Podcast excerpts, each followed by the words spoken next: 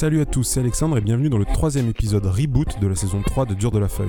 Non, un moment, je vous prie. Dur de la Feuille, c'est le podcast où chaque invité peut présenter, questionner, critiquer, mais surtout discuter avec nous du sujet qu'il nous ramène. Je vous demande pardon. Je disais, que ce soit cinéma, littérature, société, musique, jeux ou science, allumez votre sonotone, les invités débarquent avec des chroniques plutôt géniales. Euh, du cheval, si j'ai fait du cheval. Autrefois, oui, j'ai pratiqué presque non, tous les non, sports. Et même les sports de combat, la boxe anglaise.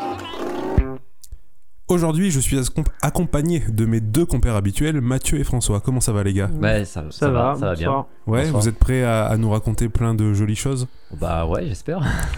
Joli, c'est pas le terme. Des choses, oui. Mais ça- Et euh, comme, euh, comme vous n'avez pas l'habitude et vous ne cesserez de m'étonner, on va pas du tout parler de comics du coup ce soir. Non, Non. pas Ni cette- de musique, Mathieu. Hum, musique, hum, Presque, non, pas enfin loin, presque. pas. Et les comics, moi j'en ai un peu. bref. Ok. plus tard dans les coups de cœur, mais pas tout de suite. non. Bon, du coup, on commence tout de suite avec la première chronique de François. C'est parti? C'est parti. C'est parti. Bah, je voulais vous parler cette fois-ci en fait de séries TV. Ouais. Euh, de deux séries TV qui sont actuellement euh, diffusées. euh, ils sont toutes les deux à leur deuxième saison. Elles ont beaucoup en commun et rien en commun en même temps. Euh, en fait, oui, c'est. En fait, euh, c'est. Quelle présentation Le Voilà, suspense. le suspense. en fait, si je vous dis euh, espace frontière de l'infini, ça va tout de suite vous parler.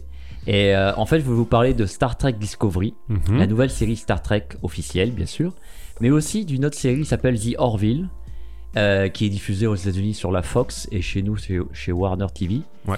Et qui est euh, en quelque sorte la série non officielle, mais qui est aussi une série, on va dire, Star Trek, en tout cas très Star Trekienne. Et justement, euh, il y a euh, beaucoup de choses en commun et beaucoup de différences entre ces deux séries. Et je voulais donc vous- déjà vous parler de Star Trek Discovery, qui est, qui est à sa deuxième saison actuellement, qui a commencé en début de- en janvier Sur Netflix. ouais. sur Netflix et euh, et qui a et bon alors c'est là une, série Star Trek officielle. C'est produit par Netflix? C'est coproduit. Ah, coproduit, ouais. CBS, CBS, Paramount et Netflix. Ok, donc. Mais oui, il y a la touche Netflix quand même qui, qui met son grain de- dedans. On le voit d'ailleurs dans, sa, la, la- dans la structure de la série. Euh, et donc, euh, Star Trek Discovery est une série donc officielle qui, euh, évidemment, est-ce qu'on doit encore présenter alors, D'ailleurs, est-ce qu'on doit encore présenter Star Trek aux fans? Euh, Je pense que c'est une des sagas. euh, Rapidement le pitch, quoi. Mais. euh, Oui, non, voilà. une- Parce que quand t'es pas fan. non, mais c'est une des séries. C'est Star Trek a été créé en 66 par Gene Roddenberry. Euh, il, il y a eu 6 séries quand temps Discovery, euh, une série animée, 13 films. Euh, on parle même pas des produits dérivés. C'est une des plus grandes sagas de space opera, science-fiction. On va dire qu'on peut comparer à Star Wars dans la popularité, en tout cas, euh, depuis plus de 50 ans. Ouais.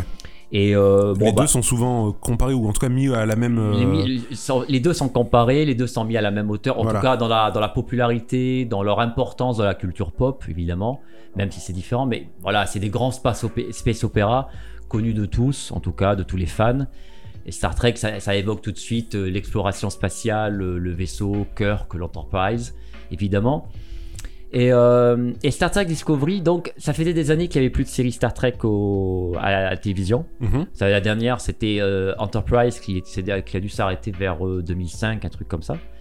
Et donc, il y a eu des films, sûr. Il y a eu le reboot euh, au cinéma, une sorte de soft reboot euh, réalisé par J.J. Abrams. Ouais, les derniers. euh, Les- les trois enfin, derniers. les plus récents. ouais. Voilà, les plus récents, modernes aussi. Bon, et donc, Star Trek Discovery, et c'est donc c'était quelque, quelque part très attendu par les fans. Et, euh, et ça a un peu déçu la- les fans de Star Trek. Ouais. Euh, parce que elle a, Star Trek Discovery a voulu donc euh, moderniser le propos. Le problème de Star Trek depuis 50 ans, c'est que c'est une série qui a une euh, connotation un peu vieillotte. Une série ou des films même qui a un côté où, il- où ça manque d'action. Où en fait, euh, elle a eu cette mauvaise image, Star Trek. Ouais, ça a une image plus, euh, plus, euh, j'allais dire philosophique, mais pas du tout. C'est plus euh, posé Oh, que métaphysique, oui, il y a du métaphysique métaphysique. que- C'est que posé. Star Wars, par exemple. Star Wars, voilà. Si Star on Wars, devait, euh, ça, voilà. comparé Si on maladroitement. doit comparer maladroitement, parce que c'est facile de comparer ces deux grandes séries, Star Wars, on pourrait dire que c'est beaucoup de. On pense tout de suite à de l'action, à de l'aventure. Star Trek, non. Star Trek, c'est des gens qui, Qui sont parlent dans, qui parlent, exactement, qui sont dans un vaisseau et qui parlent beaucoup. Mais ça fait aussi partie du charme de cette série. C'est-à-dire que c'est une série différente qui finalement. euh, euh, qui amène des idées, qui amène. En fait, c'est une série qui a toujours euh, amené des, propos très modernes pour son époque et qui sont toujours d'actualité, mais des mots, C'est une série qui parle de tolérance entre les peuples, une série qui parle de l'exploration, de la découverte, du respect des... Et ça, c'est des choses qui sont propres à Star Trek. Et bien sûr, ça donne un aspect un peu vieillot, un peu, des fois un peu mou. Malgré tout, bon, il y a eu des voilà, les séries ont eu leur, leur, leur- leurs fans, ont eu leur popularité. Ouais, et puis dans Star Trek, il y a eu des choses. Le premier baiser. euh, Ah inter- voilà, Voilà. entre une, noire- une- afro-américaine américaine, et, et Kirk dans, en 1967, C'était le premier. 68, c'est la première fois qu'à la télévision américaine. Je veux dire, euh, voilà, c'est- une série où il y avait dans l'équipage un russe, un- un japonais. À une époque, aujourd'hui ça peut paraître ridicule, euh, totalement passé. Oui, mais à l'époque, c'était incroyable, À l'époque, c'était incroyable. Et d'une manière ou d'une autre, c'est une série qui a toujours amené beaucoup de progressisme, d'humanisme, dans toutes les, même dans les années 80-90, dans- à travers Next Generation, euh, Deep Space Nine, Voyager, toutes les séries ont été toujours, ça a été toujours, toujours ça a toujours amené ça. hein, et, euh, et ça fait partie du charme de, de Star Trek. Et donc Discovery, qui est arrivé donc l'année dernière, saison 1 et est sortie l'année dernière, elle a divisé les fans parce que elle a complètement changé le propos. Euh, elle est très moderne, mais dans le sens, où, dans la forme, euh, dans la forme et, dans le fond, c'est totalement différent. Ils ont voulu en fait euh, attraper un nouveau public et, et donc ils en ont fait une série d'actions, d'aventures qui n'est pas mauvaise en soi. On ne peut pas critiquer du tout euh, à ce niveau-là Discovery. Euh, la réalisation est très très bien faite. Euh, les effets spéciaux sont à mon sens très beaux, en tout cas du niveau cinéma, Ouais. cinématographique, c'est-à-dire euh, Bon, ils ont mis le budget. Quoi. ils ont En mis le cas, budget. ils y- ils y chaque, épi- voilà, chaque épisode coûte énormément. Ils ont mis le budget, les décors, les effets spéciaux, il n'y a rien à dire. Par contre, euh, voilà, c'est une série d'aventures. euh, qui- ils ont voulu attraper un public d'aujourd'hui moderne en se disant voilà, c'est plus des gens qui vont parler ou, faire de l'humour ou des choses comme ça, parce qu'il y avait un peu d'humour dans les vieux Star Trek. Là, non, euh, on va faire quelque chose de d'aujourd'hui avec des explosions, des guerres, des planètes. Alors, plus, voilà, la saison 1, c'est que de la bataille, de la guerre. Alors, c'est bien, mais c'est pas Star Trek. Il faut. Alors, bien sûr, certains diront oui, mais euh, il faut changer, il faut. Aujourd'hui, il faut- Non, mais. On peut changer, mais en même temps, Star Trek, c'est un univers particulier. Donc, euh, alors surtout que euh, chronologiquement, la série se déroule euh, dix ans avant les aventures de Kirk. Bon, et là aussi, les préquels ont toujours un problème. C'est Oui. une préquelle en gros. C'est des préquels mieux réalisés que les. Oui. Que, que- voilà, donc du coup, ça marche pas. Mais Les le pro- technologies sont mieux. Oui, voilà, il y a toujours ce problème de la préquelle, où la technologie est supérieure à la série d'origine. Et en même temps, la préquelle, si c'est mal fait, la préquelle, il n'y a aucun suspense dans une préquelle. C'est-à-dire que. Bah oui, on sait où ça va. quoi. on sait où ça va, et quoi qu'il arrive, si vous faites une, une allusion à des personnages connus, voilà, il n'y aura jamais de. Ils ne pourront pas mourir, il va rien se passer. Donc, c'est toujours le problème de ça. Donc. Et un autre problème de Discovery, c'est qu'on s'attache en fait à aucun personnage. Parce que le, le propre des séries Star Trek, c'est que l'équipage est toujours sympathique et on s'attache à tous les personnages. Et chaque épisode, parfois, passe du temps à un personnage à développer sa vie, tout ça. Ça fait partie du charme des Star Trek. Et la Discovery, en fait, euh, on s'en fout complètement de tous les personnages. Ils sont antipathiques. Carrément. Et Carrément. Ils sont pas. Enfin, ils jouent tous bien, on parle même pas des acteurs. Mais en fait, on s'y attache pas, on s'en fout. Ils sont antipathiques, il y a plein de personnages, cari- enfin, presque de la caricature. Ils sont chiants, en fait, on s'emmerde. Et c'est le propre, et c'est le- problème de cette série. Alors, la forme est belle, euh, c'est bien fait, mais le fond est, est pénible. Et là, en contrepartie, au même moment, il y a une autre série qui s'appelle The Orville, qui est diffusée sur la Fox, qui a été créée par Seth MacFarlane, un humoriste américain qui est euh, créateur d'une série animée qui s'appelle The Griffin, mais bah aussi oui, très oui, connu, euh, en France en tout cas parce que c'est pas ça passe sur Voilà. c'est passé sur M6 Voilà. ou je ne sais plus quelle chaîne Michel Énergie Ducas, 12, voilà, ou voilà. Family Guy, Énergie 12. Ouais. Family Guy aux États-Unis. Alors, il a Ouais. fait American Dad aussi, très Ah connu. oui bah pareil euh, euh, Il- Énergie 12. Il, a oui. réalisé Ted et le, le- les films Ted et Ted 2, les films avec la peluche qui Ouais, parle et ouais, qui a l'ours. L'ours euh, oui. On avec aime on la n'aime voix pas. de Joey Star Voilà, en français. voilà, on aime ou on n'aime pas, mais c'est. En fait, c'est un et c'est un, c'est un, un humoriste, un réalisateur, acteur, euh, mais en même temps un vrai fanboy. Et lui, il a été, euh, son rêve, c'était de faire une, euh, d'une faire une vraie série Star Trek. Et comme il n'y en avait pas au moment de avant Discovery, il, s'est dit, je vais faire ma propre série Star Trek. Je vais rendre hommage à Star Trek. Bon, la coïncidence, c'est sorti en même temps que Discovery.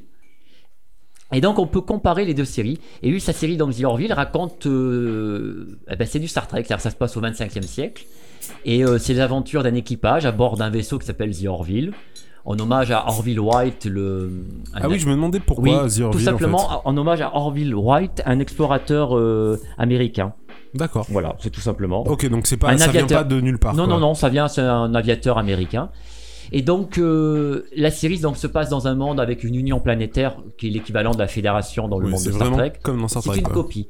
Et mais le truc, c'est que tu, tu retrouves l'ambiance des Star Trek Next Generation, des Space Nine, et même au niveau de la, du, du- de la forme, c'est-à-dire des effets spéciaux euh, qui sont un peu moins bien faits. Sous-entendu, ils ont pas de budget. Ils n'ont pas de budget. Mais ça fait partie du charme de The Orville. C'est qu'en fait, on a, on a l'impression de voir une série Star Trek des années 90 avec une petite touche d'humour supplémentaire, à la limite de la parodie, mais qui s'estompe au, f- au- au fil des épisodes de la saison 1 et même de la saison 2. Par contre, on retrouve ça, on retrouve chaque épisode qui est euh, qui- avec un début, une fin, à l'inverse de, à l'inverse de Discovery qui lui est un feuilleton qui se Ça s'étale, ouais. ça ouais. s'étale comme Bah, d'habitude Comme Netflix. hein. comme les Netflix, ils s'étalent sur 13 épisodes, c'est- horrible, c'est pénible. Mais euh, et, et Orville, c'est ça. C'est euh, et, or- et surtout dans The Orville, on retrouve, on, on a de la sympathie pour tous les personnages. Euh, en fait, on retrouve ça. On a tous les personnages en, en un passé. On, on plais- on a envie de les revoir. Et euh, si on compare les deux, la, la série officieuse est carrément supérieure. Enfin, en tout cas, supérieure. Non, elle est elle est meilleure pour un fan. Le fan de Star Trek se retrouve. Et d'ailleurs, aux États-Unis, quand on, va un peu voir les, forums ou les, commentaires de fans, ils préfèrent The carrément. Et d'ailleurs, justement, les producteurs de Discovery l'ont compris, parce que le début de la saison 2, on voit qu'ils ont fait un peu un retour en arrière. Ils ont fait revenir un personnage classique euh, connu des fans, euh, avec, enfin, ils ont fait même revenir les costumes classiques. Mm. Euh, et euh, on a l'impression qu'ils veulent revenir aux bases parce qu'ils ont compris les critiques de la saison 1. Donc bon, déjà, bon, on voit que euh, Donc ils vont mettre plus de grossièreté, de vannes. alors peut-être pas de grossièreté de vanne, sûrement pas, mais ils vont en tout cas essayer de peut-être se rapprocher de l'esprit Star Trek. On peut espérer. Néanmoins, The Orville est la série à voir si on est fan de Star Trek. Elle est, euh, en tout cas pour, à, mon, à mon avis, elle est beaucoup plus proche des, des séries des années 90, avec une touche d'humour. Donc toi, tu la préfères qu'on. Ah, Enfin, carrément. Même, il n'y a même pas à comparer. Quoi. Euh, Mais la question que je me posais, moi, c'est Discovery, la dernière de Star Trek, est-ce que ça ferait pas une porte d'entrée justement vers les vieilles séries et tout? J'ai essayé de regarder Ah, les vieilles séries, je fais c'est pas possible. ben, Enfin, est-ce que c'est parce que je suis pas né avec? Enfin, alors peut-être, Il y oui. a plein de choses. où- Peut-être, peut-être. Euh, mais non, parce que Discovery est tellement différente des séries Star Trek. Je pense que le- quelqu'un qui aimerait Discovery n'aimerait pas les vieilles séries Star Trek. Parce que oh là, euh, c'est pas du tout comme Discovery. Discovery, c'est pas mauvais en soi, mais c'est tellement autre chose que Star Trek. C'est un space opéra qui est différent. C'est euh, la guerre, des batailles. C'est euh, l'intrigue. ça se rapproche presque plus de Battlestar Galactica. Ah, carrément. Ouais. Voilà. C'est du Battlestar Galactica. On est plus proche de euh, Battlestar Galactica ouais, que du Star Trek. que du Star Trek, ouais. Après, certains diront oui, mais il faut changer, il faut moderniser. On est en peut-être on est en 2019. Oui, mais les gars, euh, quand vous changez certaines choses, ça n'a plus aucun rapport. Alors, est-ce que vous voulez autre chose? Si vous voulez autre chose, prenez autre, faites regardez autre chose, mais pas Star Trek. Enfin, en tout cas pour les fans. Après, euh, c'est le problème qu'on peut avoir avec Discovery.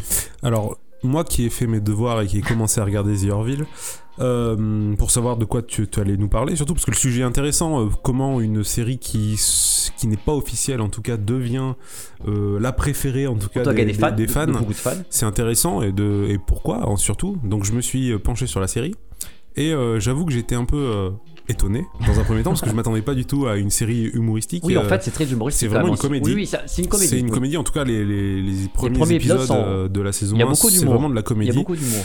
Euh, je m'attendais pas du tout à ça. Donc, en fait, là où moi, je trouve ça bizarre, c'est que pour moi, c'est le cul entre chaises. C'est limite de la, com- c'est limite de la parodie.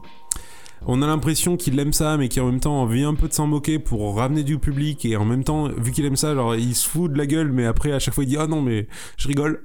Oui, il y a fait, un côté. bien, oui, mais- c'est vrai. The Orville n'est pas totalement comme les vieilles séries Star Trek, où il était quand même un peu plus sérieuse. Il met beaucoup d'humour, beaucoup de Voilà. parodie. Il aime ça, c'est un humoriste. hein. Il a fait des films, il a fait des séries, mais avec du respect. Il se moque jamais. En fait, il a de l'humour, mais il ne se moque jamais de son sujet. Il se moque, Voilà. il, il se moque pas de, de- de- des vaisseaux, des personnages.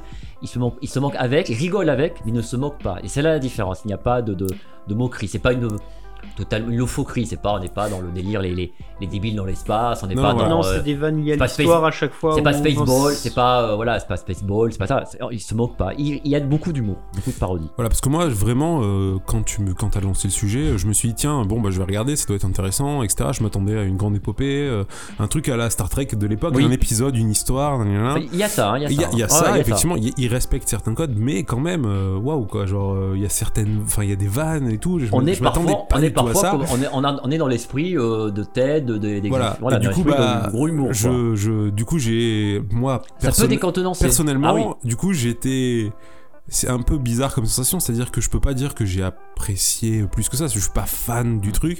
Par contre, j'ai envie de voir la suite Pour l'humour. pour l'humour Oui. et parce qu'il y a certaines blagues, même s'il y en a beaucoup qui sont nazes quand même. euh, Oui, après, c'est un peu lourd. hein, c'est voilà, il y a pas, des, des- il y a c'est des pas très grandes- fin. hein. grosses blagues nazes, C'est pas très fin comme folles, quoi. Mais en fait, c'est tellement naze que j'en ai Oui, rigolé voilà. comme un débile devant Voilà. la télé, quoi.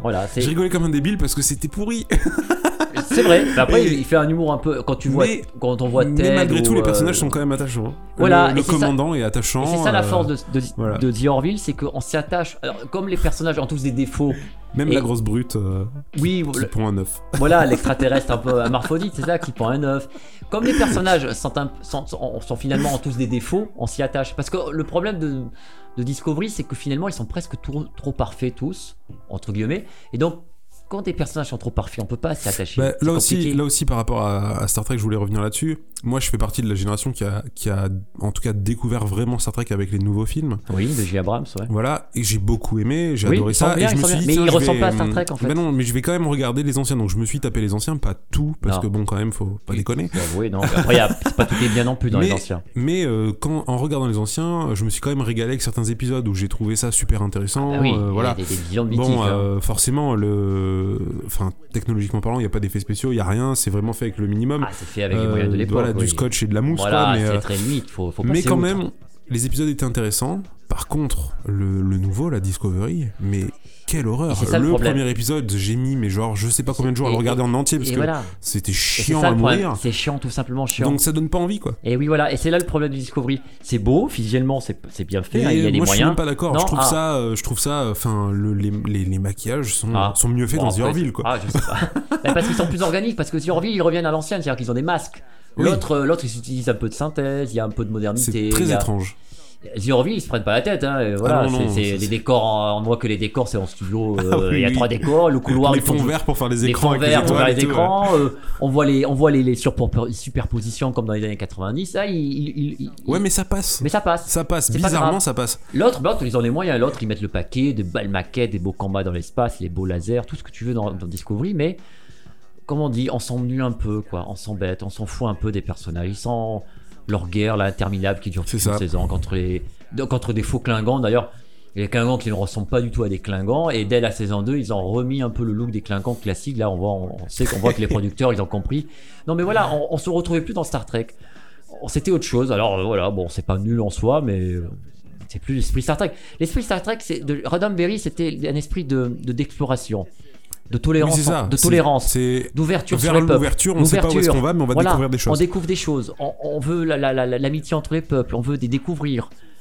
Il y a un message humaniste chez des Roddenberry. Et Star Trek, ça a toujours am- amené un, un message humaniste. Et, et Discovery n'amène pas ça. Alors, euh, Non, c'est c'est du spectacle. c'est du spectacle. C'est un peu, je sais pas, c'est creux un peu. En fait, c'est vide et creux. C'est un peu froid. Et Orville, malgré tout l'humour et la parodie que ça peut être, c'est pas froid. On s'attache aux personnages. Ils sont tous, ils ont tous des défauts. Ils sont pas parfaits. Mais on rigole avec eux. Et Même ils- les, même les créatures, euh, Et même les- il arrive à trouver le petit truc qui fait Voilà. qu'elles deviennent attachantes. Avec, voilà, même les créatures. Et on, et on rigole avec eux, on se dit, ah finalement, ils sont sympas. Et c'est ça qu'on recherche dans une série, c'est de l'émotion. C'est, on n'a pas besoin d'avoir des. là, on s'en fout du reste. Et bon, ben, on retrouve l'ambiance des vieux Star Trek. The Orville est vraiment une série sympathique. En fait, The Orville, c'est un peu comme euh, le mec bizarre euh, dans une classe. C'est le mec bizarre, mais qui au final est, tellement cool qu'il devient ton il meilleur devient- pote. Voilà, exactement. C'est exactement ça. C'est un mec, c'est ça, The. Alors que euh, Discovery, c'est le mec qui se la pète que tu peux pas supporter. tu peux pas euh, supporter. ah, il est beau, il est beau, il est pas mal, mais en fait, tu te supportes. Voilà, tu le supportes pas. C'est un peu ça, Discovery, et c'est ça le problème. Et euh, bon, ben, l'avantage, ce qui est marrant, c'est qu'elles sont en même temps, elles sont toutes les deux à leur début de leur deuxième saison. on dirait qu'ils se suivent, et on peut comparer les deux séries en même temps. Et, et je pense que le fan de Star Trek ira plus vers euh, The Orville que, que Discovery. Ouais, il faut espérer que du coup la série soit diffusée sur une chaîne euh, française autre que Warner, parce Ouais, que Warner c'est un truc un peu C'est complexe Warner pour l'avoir. TV, je crois. Voilà, c'est un Voilà. peu. Bon, après, vous trouverez. euh, L'AVF d'ailleurs est respectable. Oui, peut-être. Voilà. Ouais, ouais, Voilà, je tiens à le dire, la VF est respectable parce que j'ai pu le voir qu'en En VF, VF, sur voilà. Warner TV. Sérieusement. Ouais, ouais. Ah, et ouais, mais j'ai pas eu le choix. Et Donc, je euh, Et franchement, c'était pas trop mal. Les voix, en tout cas, le casting est bien, c'est Voilà. bien mixé, etc. Donc, Non, en euh, plus, dans Zero le il y a des guests aussi. Il y a quand même euh, des guests. Une tradition dans les séries Alors, je Star suis pas Trek. allé jusque-là pour Voilà, des donc alors des- je les ai loupés, mais. C'est ça qui est bien dans dans Star Trek. Il y a une tradition, c'est d'amener des guests, c'est-à-dire des acteurs qui viennent de, de- de cinéma, tout ça. Et euh, là, ils ont gardé la tradition. euh, dans Discovery, euh, non, il n'y a rien. Bon, voilà, il y a le casting habituel. C'est bon, on s'ennuie un peu. C'est du, Netflix, c'est étiré, étiré, étiré. Bon, on dirait la deuxième saison, faut être honnête, ils ont l'impression de reprendre un peu les bases de Star Trek, mais tout doucement, on verra où ils vont. Faut voir comment ça évolue. Voilà, comme ça, Ils oui, mais ça- à vue, quoi. ça Enfin, donne ils pas savent pas où ils vont, quoi. ils savent pas trop et de toute façon c'est une préquelle donc euh, quoi qu'il advienne euh, il y a des personnages qui peuvent pas mourir ils peuvent pas il peut rien se passer en deux mots la saison 2 vous- on peut spoiler un peu.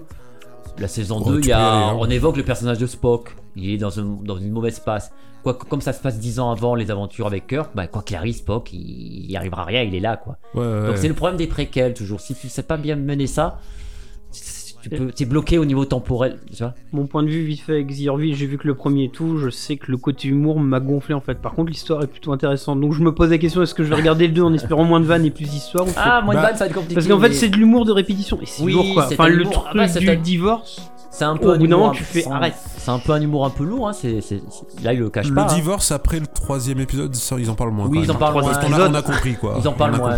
Mais après, c'est comme le ça. premier c'est- déjà. Oui, mais ça fait partie de l'humour. De toute façon, voilà, ceux qui connaissent cette McFarlane savent qu'il, savent qu'il a un humour un peu lourd.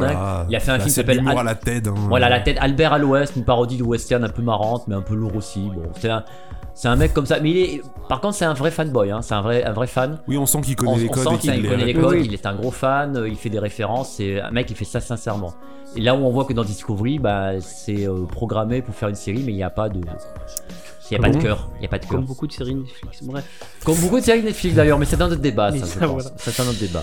Bon, bah écoute, c'est parfait. Euh, merci pour cette chronique. Mais je t'en prie, ça a été un plaisir de parler de ces deux séries parce que ça me tenait à cœur. Tu vois. Ouais, surtout Non, c'est bien parce que tu vois, tu nous as fait. Enfin, même moi, tu m'as fait découvrir The Orville, je connaissais pas Ouais, du tout. Et je J'avais conseille tenté vraiment, Discovery, euh, et ouais. puis tu vois, The Orville, bah, je pense je que je conseille, vais aux fans, finir. je conseille aux fans de Star Trek en tout cas, d'essayer The Orville. Bon, écoute, merci beaucoup. Tu nous as préparé un petit morceau de musique pour Oui, passer alors à euh, la prochaine partie. qui n'a strictement aucun rapport, sauf que ça va nous, nous- nous rappeler un peu bah, les années 80, un peu comme euh, finalement euh, Star Trek. C'est le collectif Tronic Box qui remixe des, euh, des chansons actuelles, mais en mode années 80.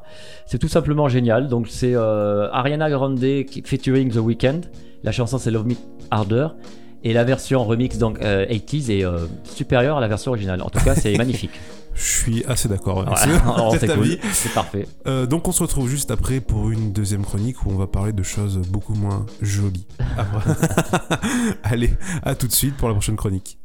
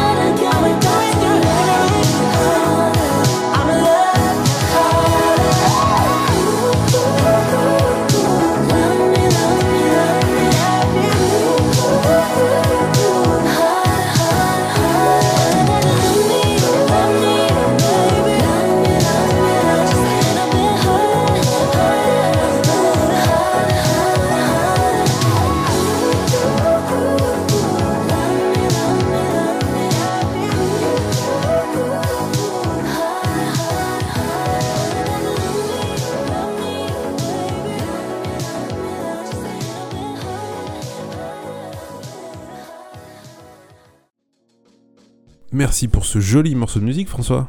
Ah, je me suis régalé, personnellement. On passe donc à la deuxième chronique avec Mathieu. C'est parti. Donc, euh, bonsoir, re. On va parler d'Evil. Dead. Voilà. Evil Dead. Bon, Ah. ça parle à tout le monde Autour de la table, en tout cas, oui. Oui. Donc, voilà. oui, oui. Donc, c'est à l'origine d'une série de films. Ça a été ensuite décliné en licence, en jeux vidéo, comics, série télé, comédie musicale. Il y a même eu des reboots. Enfin, bref, ça, on passera très vite dessus. Ça, c'était, ça, c'était euh, au début, je me suis dit, mais non, il n'y a pas vraiment une comédie musicale. Non, il y en a pas une, il y en a deux.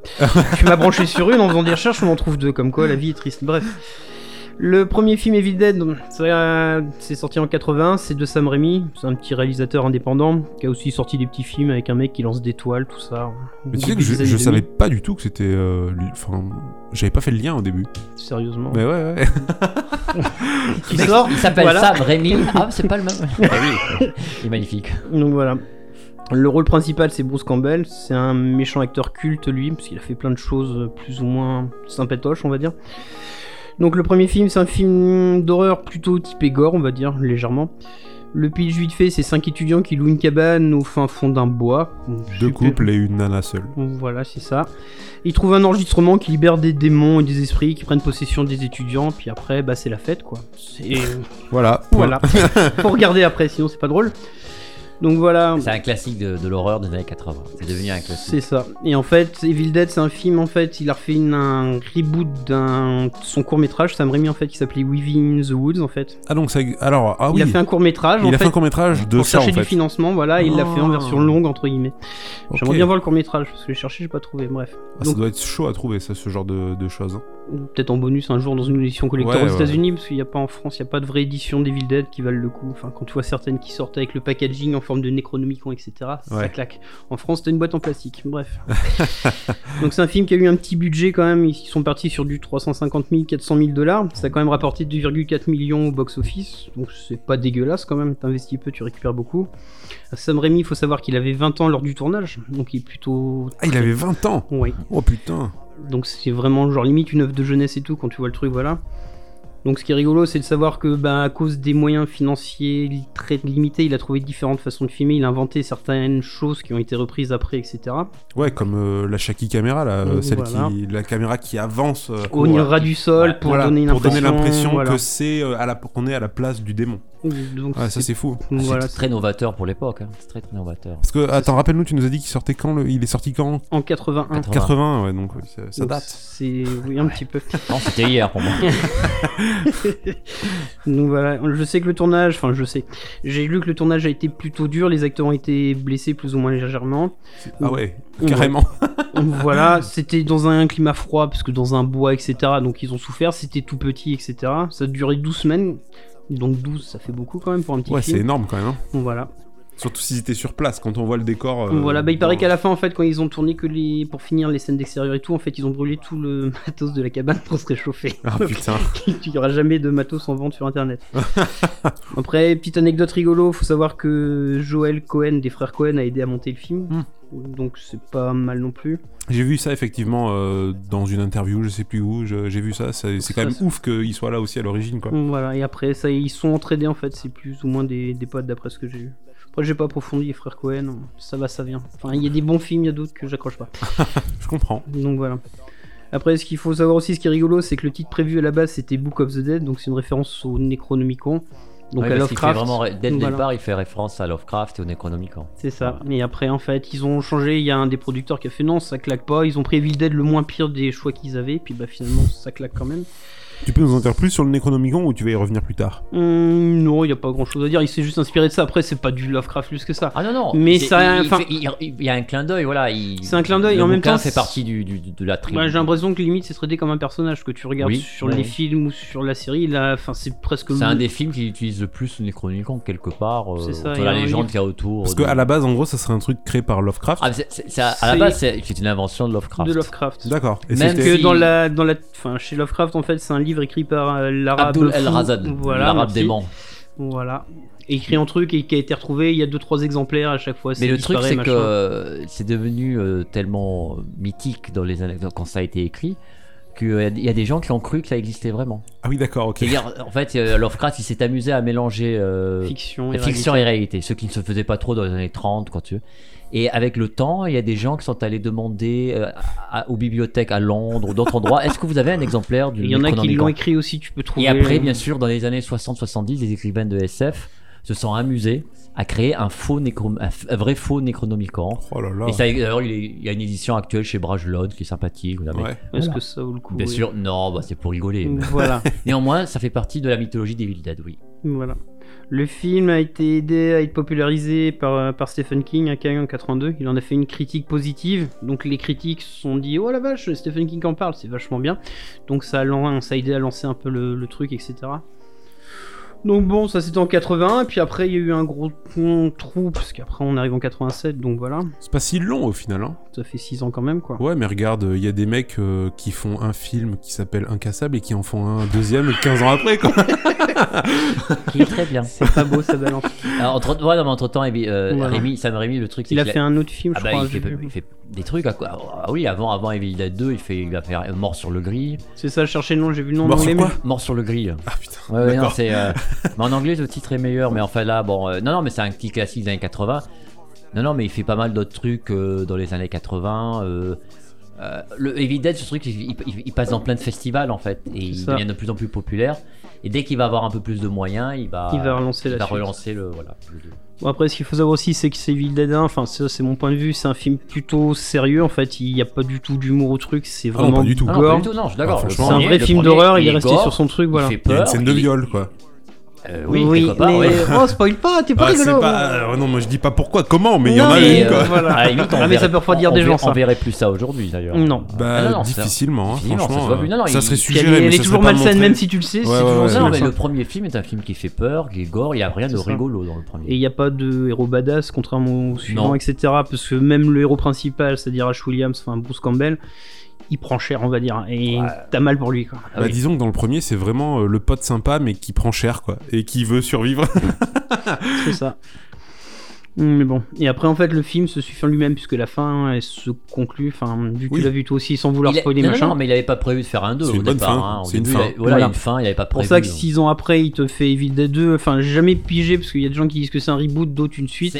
C'est un- ni une l'un ni suite- l'autre. C'est une un... suite reboot. Ouais, c'est une, c'est une revisite avec des moyens. Voilà. de Ouais, mais c'est une revisite, sauf qu'il te résume le 1 en fait avant le 2. Comme, enfin, il y a un comme à truc l'époque, c'était pas la mode des reboots du tout, il, fallait faire une suite. C'était la mode des suites à l'époque. On est dans les années 80, on fait des Pourquoi suites. l'appeler Evil Dead 2 Parce que c'est la mode. On fait Rambo 1, Parce que Rambo 2, pour, ex- Evil Dead, pour expliquer aux 2. gens, Parce clairement, c'est la même histoire. C'est la même histoire départ, mais avec des moyens.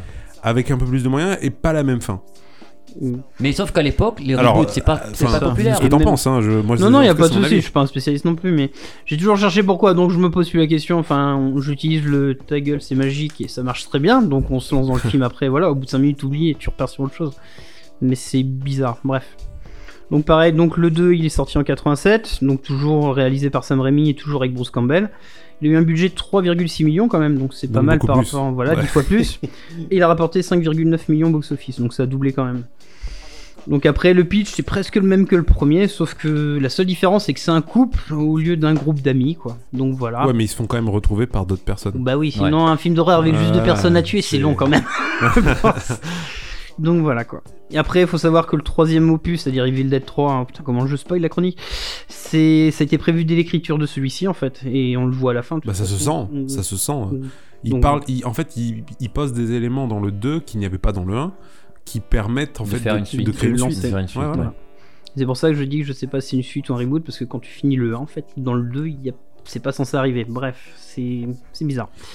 Il y a des choses étranges, effectivement. Ouais, on peut, sans spoiler, c'est compliqué parce que voilà, mais en gros, la base de l'histoire entre le 1 et le 2, c'est exactement la même. Il y a des quelques différences qui font que les deux films sont différents de toute manière. Oui. Et à la fin, il Mais y a un des euh, et à la fin, il y a un mais truc. il disparaît, euh, bref. Il y a, l'humour, surtout dans le 2, c'est l'humour aussi qui est très différent par rapport Ouais, à. mais pas tant que ça. Il y a des trucs. Ça y a devient beaucoup de presque scènes ga- rigolotes. Hein. Ouais, mais a- Ça ressemble à en une fait, comédie En fait, c'est les, burlesque c'est à la les fin. démons, c'est les démons qui sont Oui. euh, rigolos. Mais ça devient presque Mais- du gag, du Tex, on a beaucoup comparé avec Tex, Avery, c'est-à-dire un côté. Ça me des- rappelle un peu, enfin moi plus Charlie Chaplin, toi tout ce qui est, euh, comment ça il y a du s'appelle, gag, Laurel Hardy, machin, voilà. c'est quand même. y c'est truc années 50, enfin pour moi c'est C'est ça, c'est Il y a typé des genre trucs pot de banane. Il y a des trucs exagérés, mais moi je trouve que à part les démons, les personnages en tout cas sont pas du tout dans l'humour. Les démons, oui. Plus que dans le 1. C'est les démons. C'est le traitement, en fait, C'est oui, les, démons. Et j'ai pas, euh, voilà, j'ai pas vu le 3, donc je sais pas. Mais, non, euh, mais le 3, c'est. Bref. Le 3 est totalement différent. C'est ça. Après, il y a plusieurs anecdotes aussi. Enfin, le tournage a été beaucoup moins chaotique parce qu'il a eu de l'XP. Enfin, Sam Raimi a acquis de l'XP avec euh, certains films, comme tu disais, Mort sur le grill, et puis même le 1. Enfin, t'apprends tes conneries, logiquement. Après, ce qui est rigolo, c'est de savoir qu'il y a Ted Raimi, le frère de Sam Raimi, qui est sous le costume de la femme du historien. Donc voilà. Tu la verras un moment ou un autre. Bah, de toute façon, tu Ouais, vois qui Il a c'est. toujours donc, fait euh, voilà. travailler souvent la même Voilà. équipe, euh, Sam Raimi en fait. Et après un truc que j'ai en faisant des recherches pareilles, il y a un clin d'œil à Freddy en fait dans Evil Dead 2 parce que Freddy donc dans le premier fait un clin d'œil à Evil Dead. C'est-à-dire qu'il y a la fille qui est sur son lit à un moment qui regarde la télé. Moi ça m'a sauté aux yeux parce que j'ai revu récemment et tout. Donc tu vois Evil Dead à la télé, tu fais ah c'est cool et tout. Sauf qu'après en faisant des recherches en fait dans Evil Dead 2 ils font un clin d'œil à Freddy. T'as le gars en fait qui est dans la cabane quand C'est vrai? Ah, Ouais. cool. Quand comment dire quand le héros passe de victime au super héros badass Ouais. donc tu vois la scène et tout bah Ouais. faut regarder à la enfin, sur You- en faisant des recherches sur YouTube j'ai fait pas possible j'ai pas envie de recaler le DVD etc et t'as la séquence où il y en a un qui a marqué dans les commentaires c'est à 34 secondes du truc et en fait en regardant bien tu fais pause et tu vois tu fais ah trop fort sauf qu'il fallait vraiment le savoir Ah, je vois Et le gant. ça jamais, vu. Tu vois, jamais et vu. ben tu vois le gant en fait qui est accroché en haut du sur la porte en Et fait Freddy a fait quoi comme référence du coup? Bah dans Freddy t'as le t'as un bout d'Evil Dead en fait dans le film Ah, ok, Il d'accord. regarde, le- je crois qu'il il regarde. T'as jamais vu Freddy Mais si, mais je m'en souviens Oui, pas. non, non, tout. je me souviens pas. Moi non plus, j'ai vu, mais je me rappelle plus qu'il regarde Evil Dead. bah, Mais non, c'est cool, si, c'est- parce que c'est- je trouve ça rigolo en fait C'est très fréquent dans cette époque-là voilà, de il se faire des la balle et je trouve oui, ça- faire- entre deux classiques. Mais bon, après. Donc, le, le truc, c'est que c'est vachement différent du premier quand même. Il y a un côté beaucoup plus comédie que film d'horreur en fait. Enfin, moi, ça m'a fait beaucoup plus rire. Après, il y a des gens qui aiment moins. Moi, je suis au même niveau en fait. C'est pas, le- tu regardes pas pour les mêmes raisons, je trouve. Le Non. 3 a divisé à l'époque les fans, voilà. Le Et là, on 3, parle euh, du 2, donc voilà. après, c'est. Beaucoup divisé les fans parce qu'il était bah, carrément plus comique. Et il partait sur dire et il est carrément beaucoup moins gore, surtout le 3. C'est un film de- Mais en fait, moi je pense qu'à l'époque, enfin en tout cas moi j'aurais été super déçu qu'on appelle ça Evil Dead 2 et qu'en fait je me retape le même film mieux tourné quoi. Enfin, C'est pas mieux tourné, non, le traitement il est différent. Bah Avec le plus de 1 m'a terrorisé. Pas Le 1, mieux j'ai vu quand j'avais avec 12 ans, il m'a. oui, non, Tourné non, à peu près voilà. pareil, mais plus Et de le 1 il te terrorise, c'est-à-dire que le héros t'as vraiment peur pour lui. Le 2 tu s'en fout et arrive un moment comme on Mais dit bien surtout qu'en badass. fait le 2 tu sais comment ça va finir, enfin tu penses savoir comment ça va finir parce que Mm. tu connais le 1 quoi. Oui et non après. Après, quand en, tu tout vois cas, le- en ouais. tout cas faut prévenir les gens qui l'ont. Oui. Qui ont vu aucun Evil Dead, que Ah. genre s'ils regardent le premier puis le deuxième, Bah faut Bah, faire une pause en fait. en fait voilà. Faut pas enchaîner la soirée Parce que parce si t'enchaînes les deux, en fait, voilà, c'est les mêmes quoi. Enfin en tout cas ça part de la même façon. Ça part, oui, c'est à peu près la Même même si la fin du 2 est ouverte. C'est à peu près la même histoire. Bah après, par contre, tu vois l'évolution du jeu d'acteur de Bruce Campbell du 1 ou 2. Oui, C'est-à-dire que le 1, tu vois qu'il est complètement amateur, Mais oui. et le 2, tu vois qu'il a développé, bien et tu sûr. vois le skill et tout. Il joue différents. différentes. Pas, pas personnalités, mais tu vois, c'est ça en fait. Oui, non, non, complètement, ça je suis d'accord. Mais voilà, après, en il tout cas, moi j'étais super choqué que ce soit, bah, en fait, euh, presque la même chose, quoi. Presque, mais pas tout à fait. Donc ça passe. Voilà. Et quand t'enchaînes sur le 3, c'est-à-dire qu'il est sorti en 92 et tout, bah c'est encore autre chose en fait. Donc le mec, il a fait une trilogie où c'est pas redondant quand même. Je trouve ça Oui. plutôt intéressant à regarder. C'est vrai. Oui, l'avantage c'est que voilà, c'est pas toujours. T'ennuies pas. mais du coup, si tu regardes le court métrage après le 1, après le 2, mais alors tu te fais chier comme un non, rat. parce que-. Non, non, Non, parce que là, il y a la cabane qui est pareil, c'est un lieu central, on va dire, de ces films-là. Oui, Après, dans le 3, cabane. il n'y a plus la cabane. Et oui, alors Ok. carrément, le 3, il n'y a plus de Voilà. cabane, il y a plus. Il y a toujours des. D'ailleurs, oh, je reviens sur la cabane, c'est intéressant. Pareil, j'ai lu dans des articles qui analysaient un peu Evil Dead Mhm. que c'était une des premières fois, en tout cas, qu'un film d'horreur était tourné dans une cabane comme ça, machin, et qu'en gros, ça a un peu posé les bases de cette cabane. Qu'il y a même des. hum, Alors, un film là, qui s'appelle The, The The Cabin, Cabin, ouais, oui, voilà, avec je sais pas quoi, j'ai. qui est en gros un hommage pas à, ce film-là. Enfin, je me dis, putain, c'est fou, c'est quand même dingue qu'il y ait cette cabane et que ce soit le premier qui ait pensé à faire un truc dans une cabane dans les bois, quoi. Bah ouais, ça après, j'ai pas trop cherché moi en fait. Faut, c'est plus- faut voir, parce que peut-être dans les années 70, quand on voit la colline à des yeux, des choses comme ça, il y a, ça se passe quand même dans un lieu Non, c'est plus des Isolé. isolé. Ouais, parle- après, mais c'est la pas colline une des yeux, cabane, non, ouais. c'est dans un lieu isolé. Après tout, quoi, même dans La, les, la- cabane dans les bois, quoi, c'est ça surtout. le là. massacre à la tronçonneuse, c'est dans- ça se passe aussi dans un lieu un peu isolé. C'est plus milieu de- rural. Plus Milieu rural, Vraiment, là c'est au fin fond là, de la forêt. Le mec, ah ouais. tu dis, il a été loué. Non, mais Enfin, pour y aller en bagnole, il galère à Ah, Il y a le galère, pont qui il faut voilà. vraiment avoir envie, hein. Et Le c'est sinistre. pont, Et la cabane, il euh, n'y a rien, il n'y a pas de luxe, hein, il n'y ah a non, pas de toilette. fait, quand il a hein. pris l'annonce, il devait pas y avoir de Mais photo d'ailleurs, studio, quand, ça doit être mais sympa. d'ailleurs, quand ils arrivent dans le premier film, j'ai vraiment cru que c'était une cabane abandonnée. Ah oui, mais c'est. Genre avec le. C'est ça, ils viennent squatter en fait. Ah c'est ça, mais je me suis dit, mais ils viennent squatter, genre, ils trouvent les clés par hasard, enfin, moi, je, je me suis dit, mais c'est un hasard total que les clés soient cachées là. Enfin, Faut vraiment avoir envie d'aller dans cette cabane. je me suis dit, c'est mais des vacances de merde, quoi. Après, Evil Dead, il, po- il pose des bases euh, qui vont être reprises par de- énormément de films. Et ça, Il- tu vois, je ne savais pas en il tout arrive cas. au début des euh, années 80. De Donc toute façon, c'est vrai que- 70-80, c'est l'époque d'or des films d'horreur. Ah, bah, Après, c'est ça fait l'époque que. d'or. hein, de toute façon, voilà. euh, Du coup, je ne savais pas que voilà, ça avait posé cette base-là, que qu'après, en tout cas, moi, dans mon, dans mon adolescence, j'ai revu plein de films qui exploitaient ce truc-là. Oui, oui. Et je me suis dit, tiens, c'est. Je, ne- enfin, je pensais pas que c'était un film comme ça, en tout cas, qui avait posé cette base-là, quoi. C'est ça. Je pensais que c'était plus un truc de mythe euh, américain, la cabane dans les bois, machin. Mais en fait, non. Euh, Evil non, Dead, non, quoi. c'est juste Ah ouais, Evil Dead, carrément, non, mais c'est un, c'est un monument après Evil Dead. c'est un euh, classique. C'est un- c'est devenu un classique, lieu de l'horreur. Hein. Là, il n'y a rien Ça. à dire. hein. Euh, Et le 3, t'es plus sur du film d'aventure en fait. Donc après, On est plus dans la comédie d'aventure. c'est sorti 5 ans après parce Ouais. qu'ils ont galéré aussi pour le financement, etc. Bon, ils ont eu quand même 11 millions de dollars parce qu'ils sont.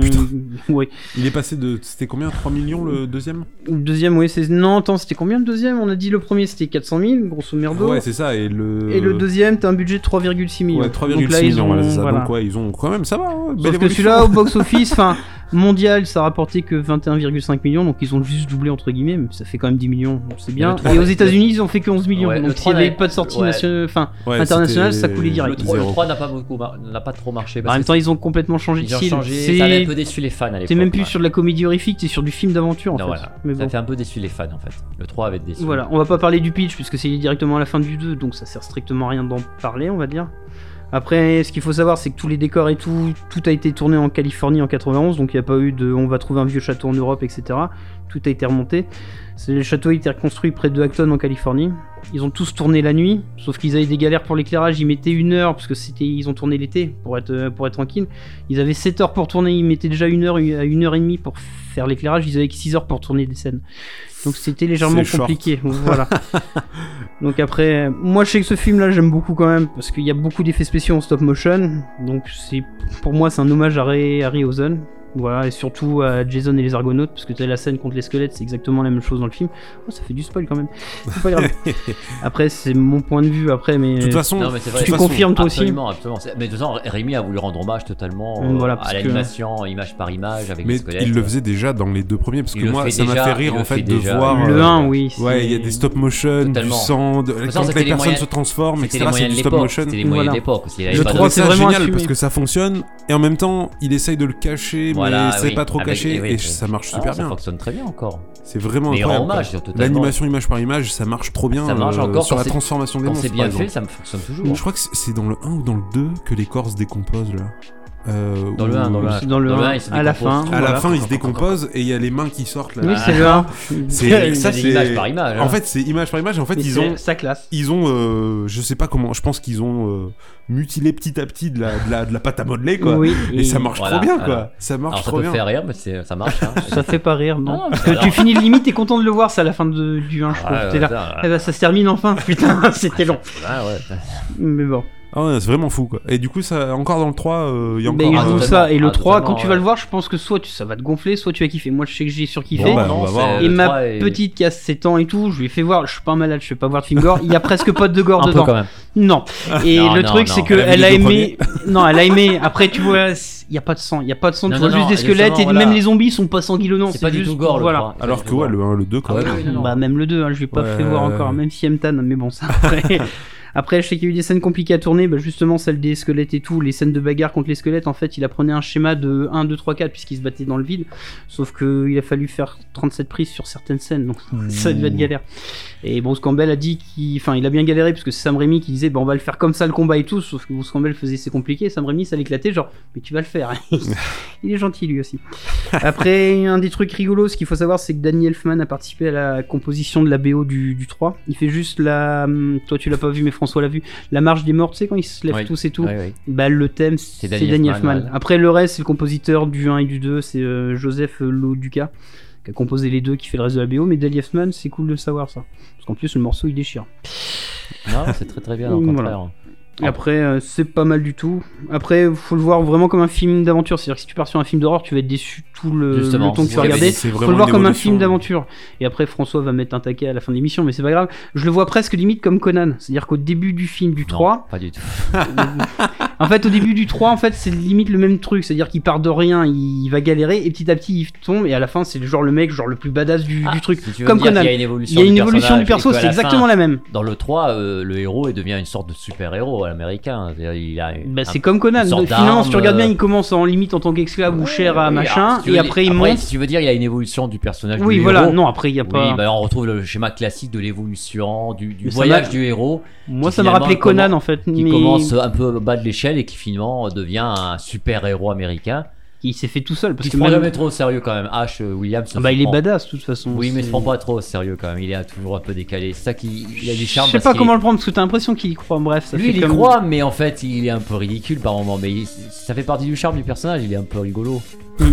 Et après, ce qu'il faut savoir, c'est que sur le 3, il y avait une fin alternative où les studios ont fait non, non, elle est trop trop pessimiste. Et il on mythique. change, La voilà. fin- La fin alternative. Mais en fait, ils s'en y mythique. servi Ah, pour la fin de il la a- série. Ah ok d'accord parce que j'allais dire du coup il y a plusieurs cuts, il y a, il y a, Il y a deux Non, cuts. en fait, il y a deux. Il y a deux voilà. fins. Et t'as une fin normale où genre c'est happy end et t'es là, c'est cool, tu vis très bien avec et voilà. Et la fin alternative, quand tu la vois, tu fais soit t'aimes ou t'aimes pas. Moi, je, je préfère la fin La joyeuse. fin le moment. alternative, elle est préférée. Les fans la préfèrent parce qu'elle est Eh ben, je mythique. suis pas fan, je m'en fous. Non, la fin alternative, celle, on va dire la fin apocalyptique, on va dire. Hmm. Elle est, elle est mythique parce qu'elle est beaucoup plus appréciée. Bah, bah, au moins, le film finit sur un côté, waouh merde, ça finit pas bien. Bah ouais, mais je laisse trop ouvert en fait. J'aime Bah, les fins ouvertes, mais là c'est trop. Ah non, trop. mais justement, ouvert, c'est- enfin, moi, j'aime bien que ce soit trop, très ouvert. Mais on retrouve cette fin apocalyptique, euh, peut-être tu vas en parler dans la, dans la série. Bah dans la série, voilà, Voilà. on y vient. Donc ça, c'était Voilà. en 92 le, le, le troisième.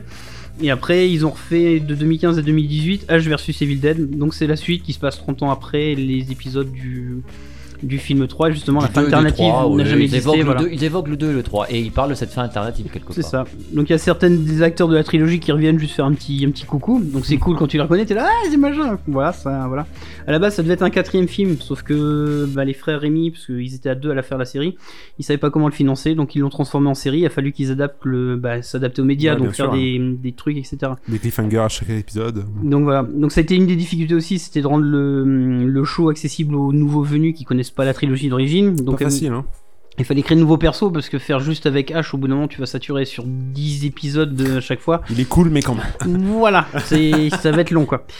Donc voilà, ce qu'il faut savoir aussi, c'est que durant la première saison, il n'y a aucune référence euh, à l'épisode 3 de l'Armée des Ténèbres parce qu'il y avait des embrouilles, enfin des problèmes légaux avec Universal Pictures et les merde. producteurs sont fait bah merde, enfin ça craint.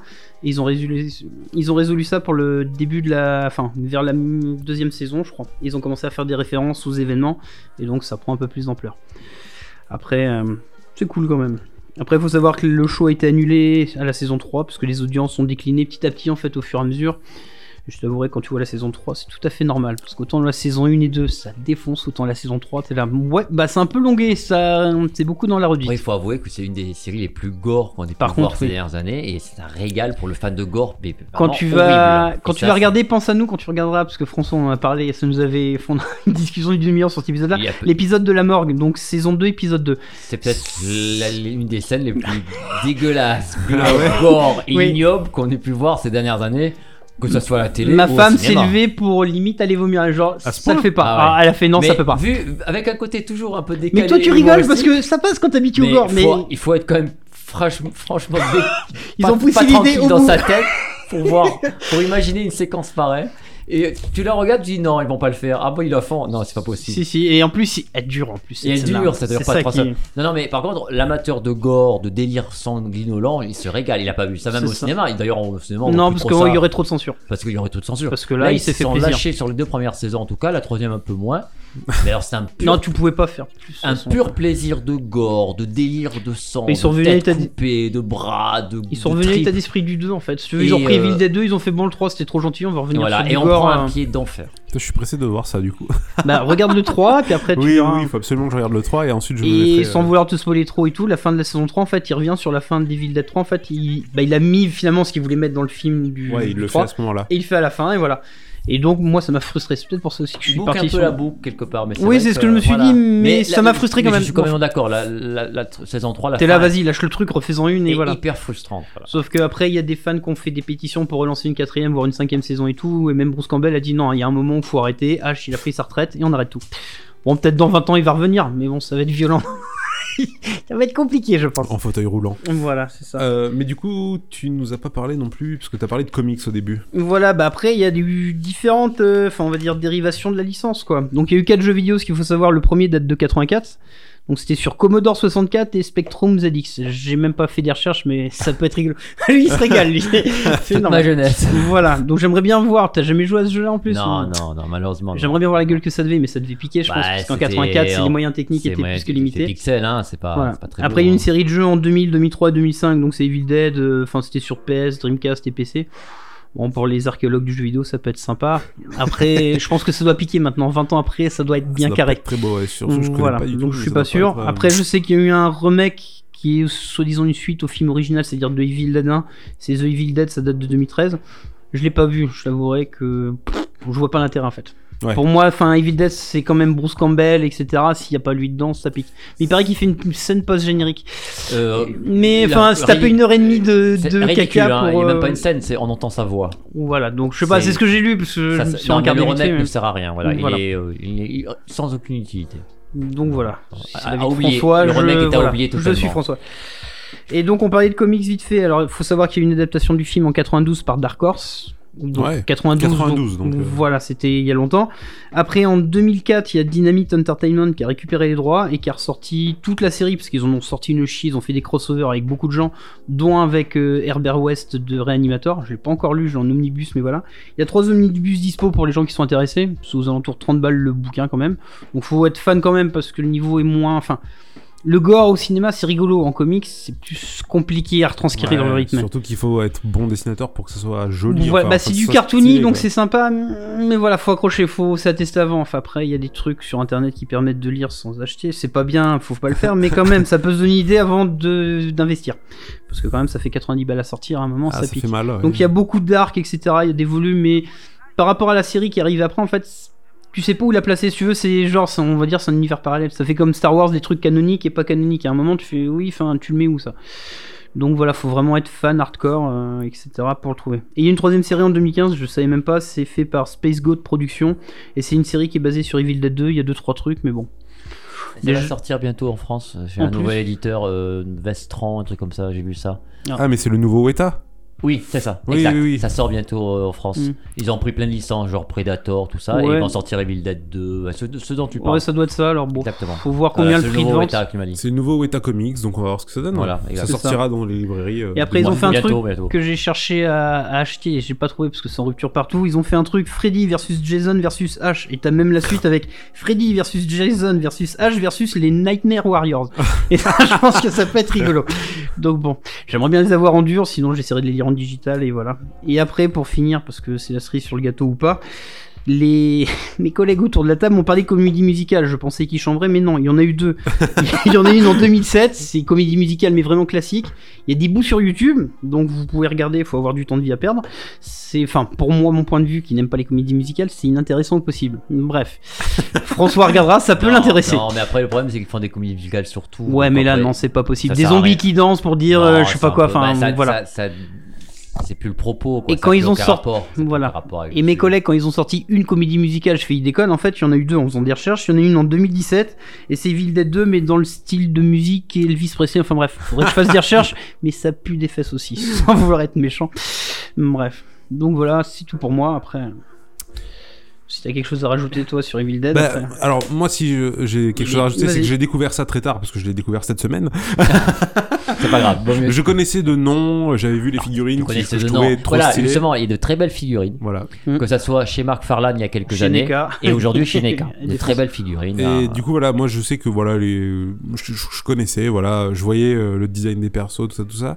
J'ai été très surpris de découvrir le, le 1 euh, que je pensais drôle, en fait pas du non, tout. pas du tout. Et après du coup quand j'ai vu le 2, je me suis dit ce sera le même ton, mais en fait pas du tout. C'était un peu drôle, mais pas trop non plus. Et bah, le Et 3 donc tu je vas suis être encore pressé de voir le déstabilisé. 3. Le 3 sera différent. Et, la euh, série est différente. Et voilà, va. moi, l'ayant découvert très tard, je me suis dit, putain, c'est fou que ce mec-là, à 20 ans, et poser des codes de cinéma euh, comme ça en fait. Mais il avait des idées après. Alors voilà, il avait peu d'argent mais des idées, donc ça c'est cool. Donc voilà, moi j'ai c'est une très bonne surprise. Je suis vraiment content de l'avoir vu maintenant. Euh, je pourrais dire que je l'ai vu. Et je pense que c'est pour ça aussi qu'il a dû faire Spider-Man, c'est qu'il avait des idées pour faire certains Après, trucs il a fait sans. plein de films. Sam Raimi, euh, en dehors des Villette, Oui. c'est un bon réalisateur qui s'est construit petit à petit. Mais il a fait Darkman, je crois, c'est ça Il a fait Darkman, qui a été à l'époque novateur dans le sens où il n'y avait pas de film Oui, de mais il a pris super-héros. des sales critiques de Oui, partout. bien sûr, mais parce qu'il était Mais trop les super-héros, c'était pas Voilà, la mode. C'était pas la mode les années 90. Il a fait Darkman, le premier en tout cas.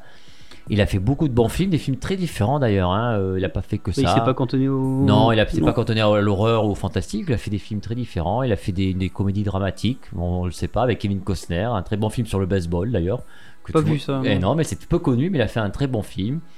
Il a fait bon, bah, il a fait le film avec euh, Sharon Stone et euh, Leonardo DiCaprio. C'est un western un peu euh, délirant. euh, Ça me parle, je crois. Je crois euh, que je l'ai vu, mais il y a X années. Oui, ça, m'a pas marqué des années plus que ça. 90. euh, Voilà, il a fait beaucoup de films. Oui, c'est un des premiers rôles de DiCaprio. Oui, il était oui, encore ado. tout jeune, il oui, était oui. tout jeune. Si, je l'ai vu et ça m'a amusé, mais c'est pas. comment ça s'appelle. Enfin bref, il a fait pas mal de films comme ça. Non, c'est un, un grand réalisateur et bien sûr le Spider-Man. c'est un vrai fanboy. En tout cas, en tout cas, c'est un Tu vrai vois. passionné. Quand on le voit quand il fait Spider-Man, c'est un vrai fanboy. Il le fait Ce qui est rigolo, c'est qu'il a la même trajectoire finalement que Peter Jackson. Il a commencé dans le gore et tout, puis après il s'est Exactement. attaqué une grosse licence de ouf, et le mec il a tout cartonné. quoi. un parcours à la Peter Jackson, c'est-à-dire un amateur de gore qui a, qui a commencé avec quelques dollars. Trois bouts de ficelle et Voilà. ça a et qui a claqué fini après. euh, dans les méga blockbusters qui ont marqué Bah, Peter Jackson, on- Voilà, Peter il Jackson. se pose là quand Il a même. fait une petite trilogie. Bon, Ouais, Seigneur c'est des. Anneaux, ouais, deux petites trilogies. Voilà, un truc vieillot maintenant. un truc avec un gros singe aussi, je crois, c'est ça. Non mais voilà, après ça brille. Non mais ils ont des parcours dans le sens, c'est ça, c'est des, fanboys de gore au départ et qui ont fini euh, tout en haut d'Hollywood quoi. Ce qui est rigolo, c'est que quand tu parles aux gens de, enfin, du Seigneur des Anneaux, genre non, mais avant il a fait des trucs gore, bah c'est pas possible. Voilà. Si, si, quand tu sors les trucs, ils sont là, ah bon, c'est le même? Bah ouais, enfin, Ah oui, c'est, euh, Je trouve ça trop fort. On en reparlera une autre fois peut-être, c'est Voilà. intéressant Peter Jackson, mais euh, mais voilà, Sam Raimi, c'est un mec qui a un parcours intéressant et surtout de bons films. C'est, un bon réalisateur, très Mm. novateur et euh, c'est dommage que ces dernières années, bon, il est, euh, il a, il s'est un peu perdu. Bon, voilà, c'est le problème après les Spider-Man, il, il est pas revenu vers quelque chose euh, de plus personnel en tout cas. Bah, il a fait la série après 2015-2018 où il l'a retrouvé. Bah, il- H versus Evil Oui, Dead, oui, c'est lui qui a voilà, il réalisé. est revenu à ça, mais entre temps, il a fait euh, un ou deux films de commande, un peu des blockbusters. Je sais pas, j'ai pas vu. ouais. pas du tout Parce que pareil, quand tu euh, regardes la série, tu sens qu'ils ont pris plaisir. C'est-à-dire qu'ils se sont Ah retrouvés, c'est une bande de potes qui se sont retrouvés. Parce que ce qu'il faut savoir aussi, c'est série, qu'Evil c'est Dead un 1, retour. La série, c'était voilà. ça aussi, toi que t'as vu et tout. Mm. C'est juste une bande de potes. Il a fait ça avec 3 francs 6 sous. Il a envie. Oui, mais ça se voit. Et en fait, je trouve Ça ça, se voit que c'est ses copains et Ouais. qu'ils l'ont- ils ont accepté parce que peut-être qu'ils avaient un petit chèque, mais sans plus, tu vois.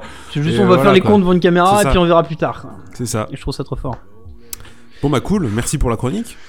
Euh, si vous qui nous écoutez euh, avez des questions, des choses comme ça, n'hésitez pas à nous les poser sur les réseaux, etc. Mais j'y reviendrai plus tard à la fin de Mhm. l'épisode.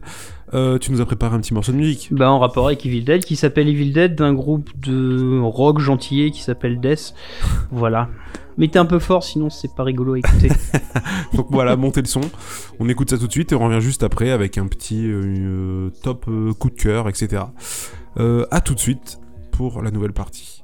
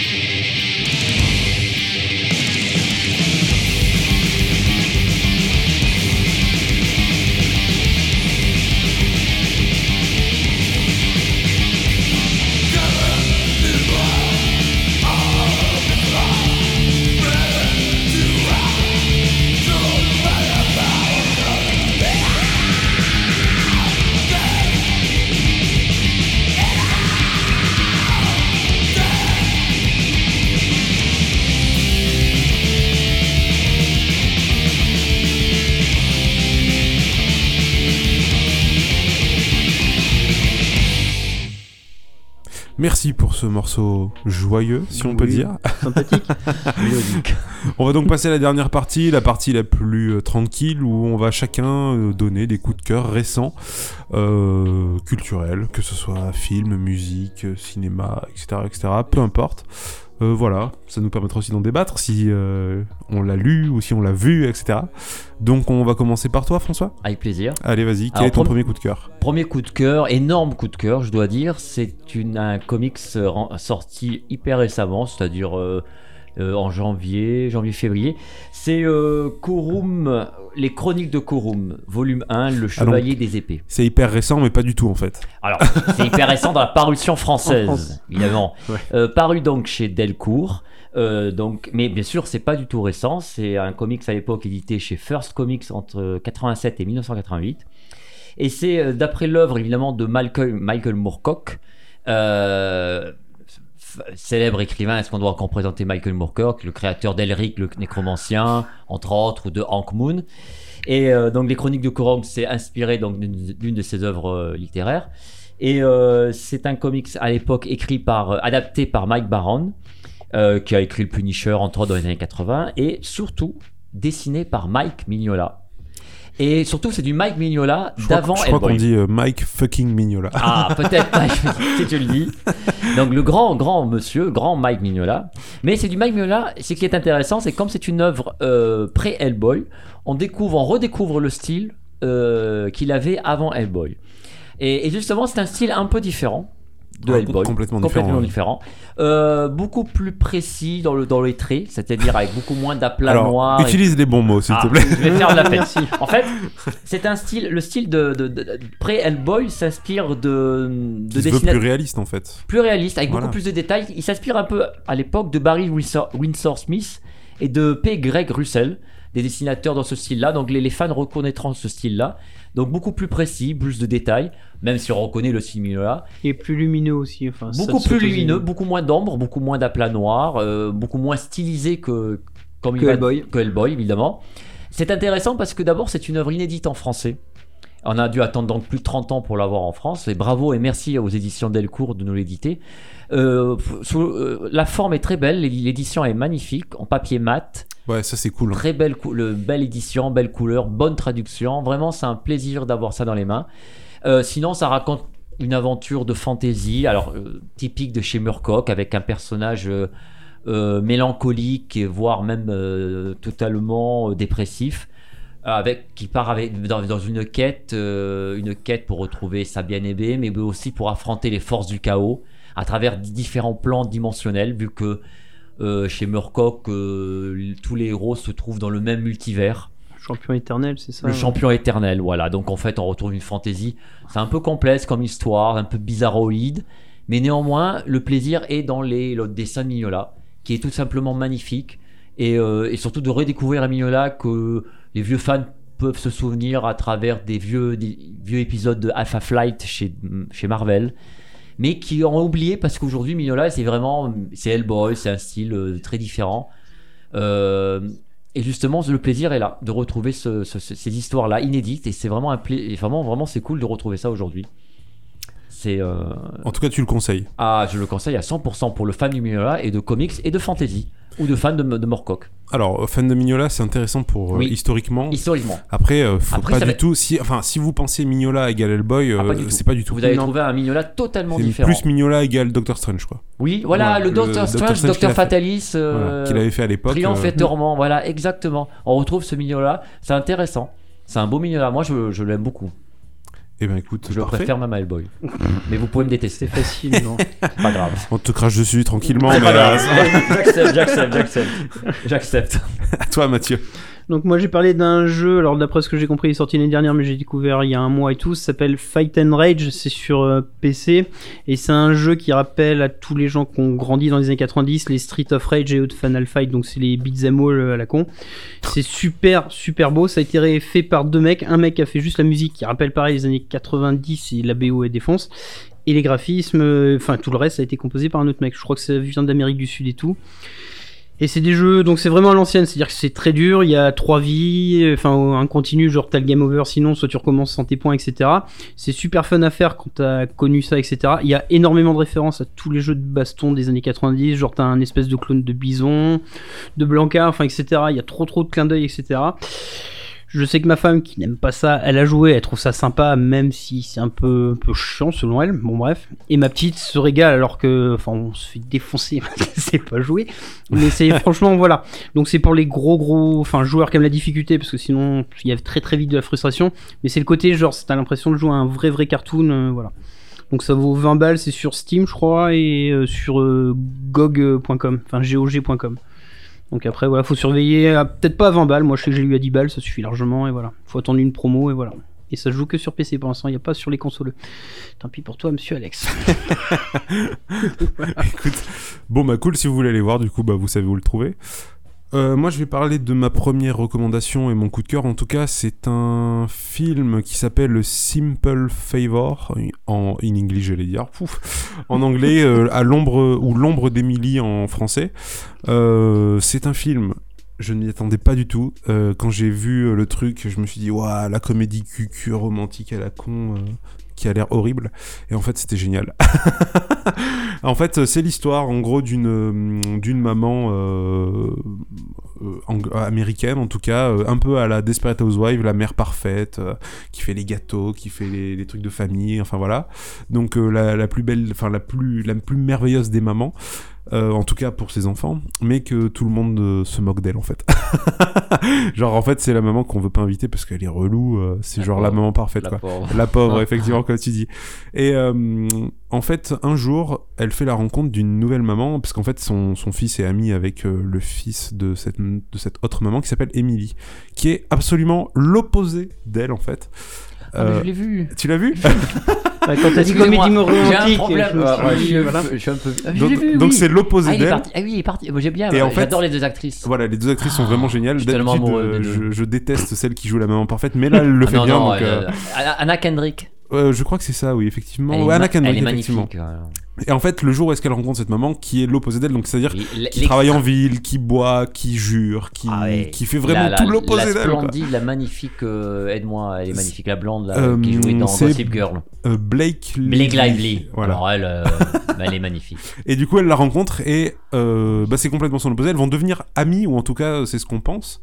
Et un jour, alors que la journée se passe normalement, euh, Emily va appeler Stéphanie, l'autre mère parfaite, pour lui demander d'aller récupérer son fils à l'école.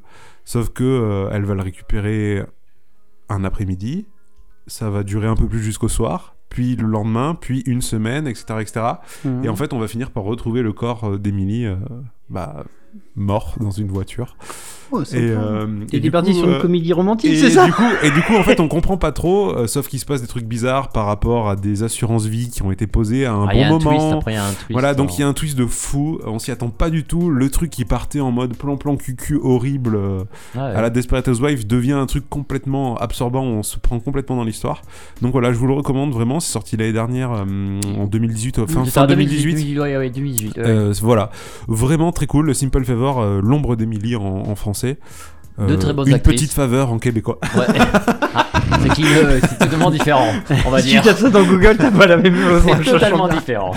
Et franchement, je, je- j'ai, j'ai adoré. Voilà, tout simplement. Donc je vous le recommande. Euh, Mais je l'ai pas vu, moi. donc, vivement.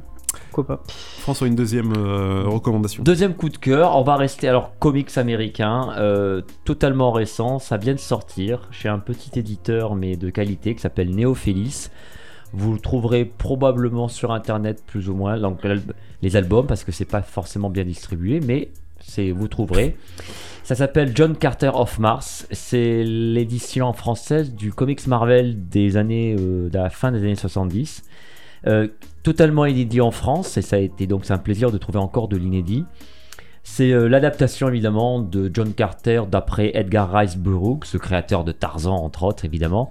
C'est du, du space opéra euh, matinée de science-fiction et de fantasy. En- bon, John Carter, vous, en- vous connaissez peut-être le film euh, qui est pas si mal, qui est sorti il y a Mhm. quelques années Chez Disney, ouais. chez Disney, mais en fait, c'est évidemment un, précurseur du, du- du space opéra et de l'aventure et de la fantasy. Le comic, c'est un album magnifique, il a été très bien édité en France, noir et blanc, grand format, papier mat, bonne traduction. Il vaut son prix, ouais. Il vaut, hein, il vaut Il son prix, mais euh, franchement, il y, a les- il y aura deux volumes. C'est une intégrale en deux volumes. C'est totalement inédit. Il a fallu attendre donc plus de 40 ans pour avoir euh, une édition française. C'est dessiné euh, par Jill Kane, Dave Cockrum, Carmine Infantino, Sal Buscema, donc des classiques des années 80 70-80. Pour le fan de comics, c'est, je pense, un incontournable absolu.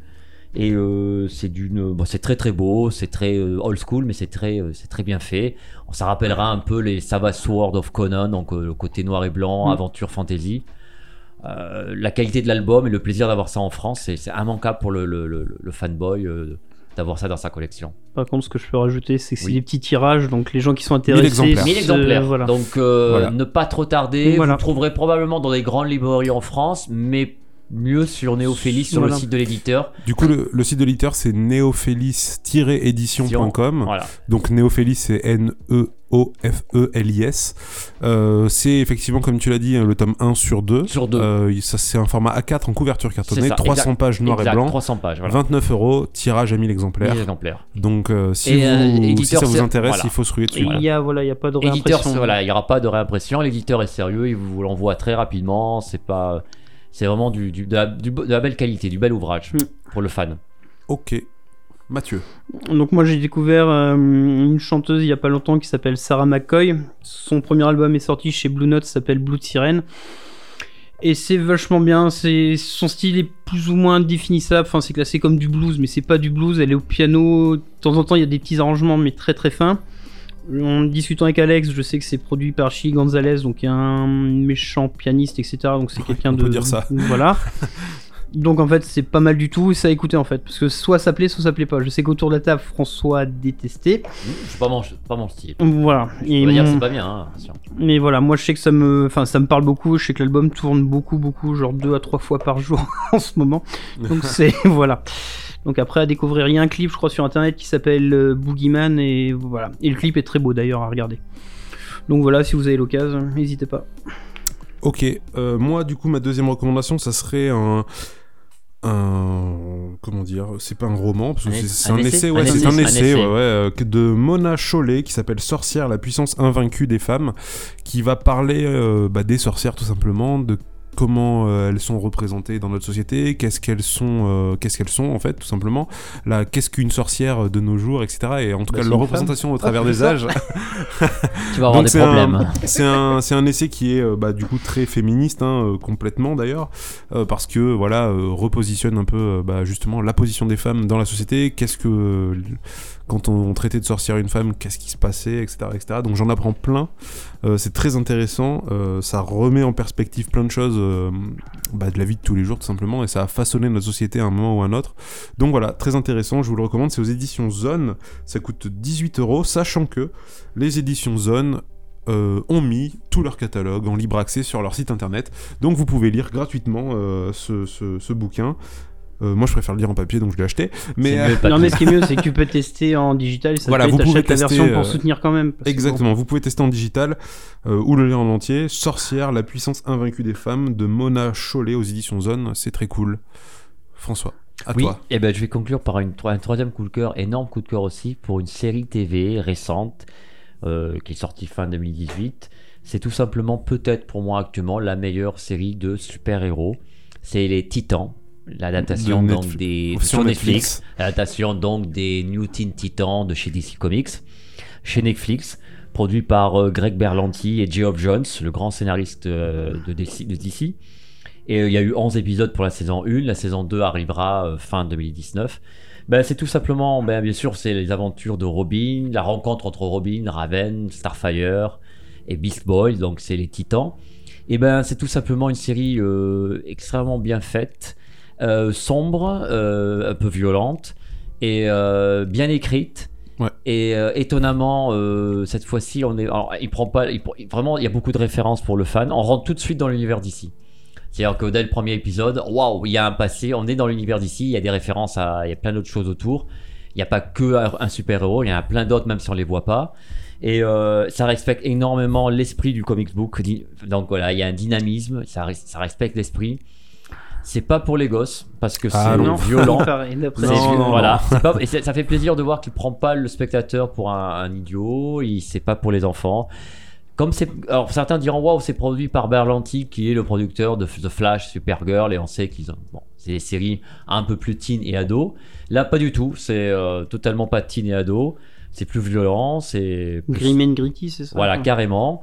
Et euh, Franchement, belle surprise. hein. ah, Moi, je, une belle surprise. euh, Je, m'y je l'ai regardé pas. comme, un- Voilà. comme je regarde une série Marvel, c'est-à-dire un peu reculon, et puis au final, j'arrête parce que ça me saoule. Eh ben, Euh, tout bah là, j'ai tout regardé, je me suis dit, putain, c'est pas dégueu, quoi. C'est tout l'inverse du Marvel Netflix. C'est tout l'inverse d'une série euh, Marvel Netflix, c'est-à-dire les Daredevil et autres, qui se prennent un peu au sérieux et qui n'ont aucun rapport avec les super-héros, à selon mon point de vue. Là, au contraire, on est dans plein dans le super-héros. Ils ont les costumes, ils ont les origines. Et puis Et même, et puis même, c'est bien foutu, quoi. Et c'est Ce bien foutu. te dire, ça plaît pas qu'aux fans de super-héros. Non. Je sais que Ah, ma femme qui aime pas trop les super-héros, Voilà. elle a accroché Elle la série, elle a bouffé la Oui, saison parce 1 que déjà. c'est sombre. Bah, et Donc je la bouffe pareil par rapport à tout le monde. Voilà, donc me spoilez pas. Et, tout. Et donc c'est vraiment la série à conseiller. Franchement, ça fait plaisir de voir. Waouh. Surtout après le, le, le, le- le sinistre Aquaman de chez DC, je regrette. hein. je sais, il a fait un milliard de dollars, mais non, c'est. Après, Sinistre, c'est c'est peu dire. On a dit qu'on en parlait plus, Non, après, après le, le- la catastrophe, on se dit waouh, d'ici est-ce qu'il va réussir à faire un truc? Et là, ouais, ils réussissent à faire un truc vraiment extraordinaire.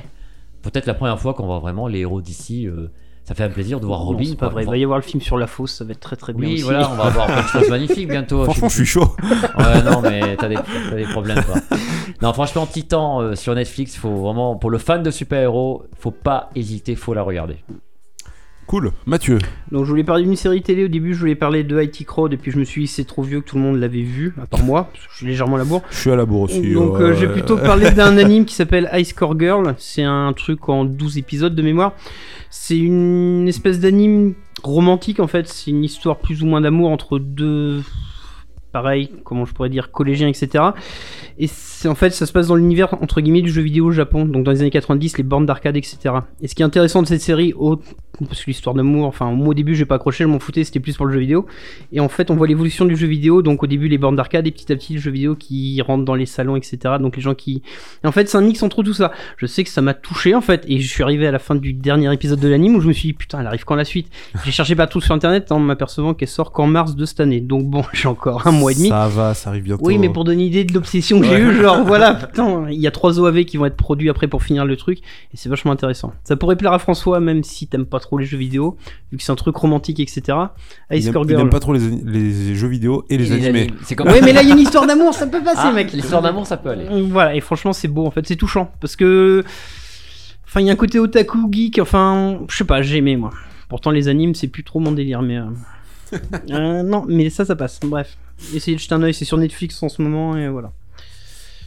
Euh, cool, merci. Euh, moi, du coup, pour conclure euh, bah, cette émission, je vais vous parler d'un comics aussi que j'ai lu récemment, qui est vieux, mais que j'ai lu récemment. Pas trop Enfin, vieux, vieux, pas trop vieux, non. voilà, je m'entends. Il a deux, trois- Il y a pas trop. Il a deux ans, Ouais, deux, trois deux, ans. trois ans. maximum, ouais. Enfin bref, moi en tout cas j'ai lu la version reliée euh, en VO. Ça s'appelle The Vision, donc c'est un titre Marvel. The Vision euh, pour visualiser, pour ceux qui connaissent pas du tout.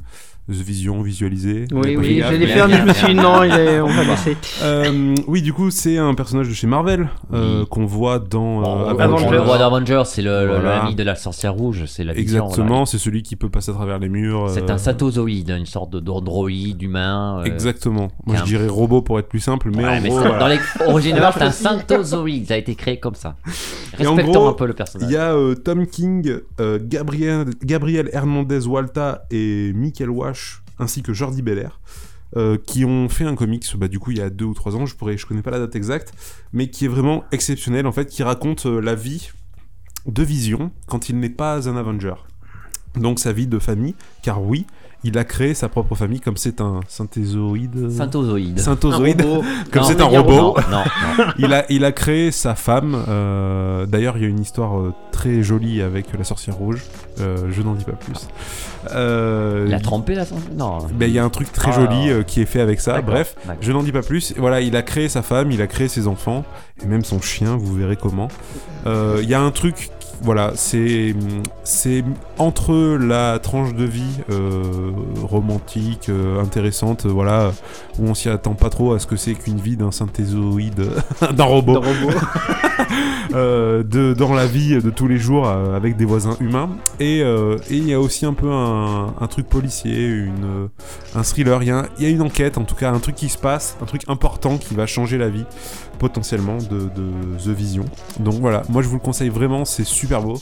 Ça raconte bien, en tout cas, ce que, ce que peut être euh, la vie d'un super-héros Ouais. si ça devait exister. En dehors de, de ces En aventures. dehors, voilà. Et qu'est-ce que ça implique d'être un super-héros et, et en plus un, un robot Un robot.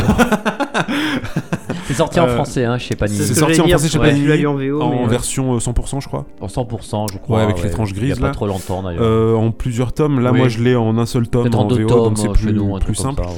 Mais voilà, c'est très beau. Je vous le conseille vraiment.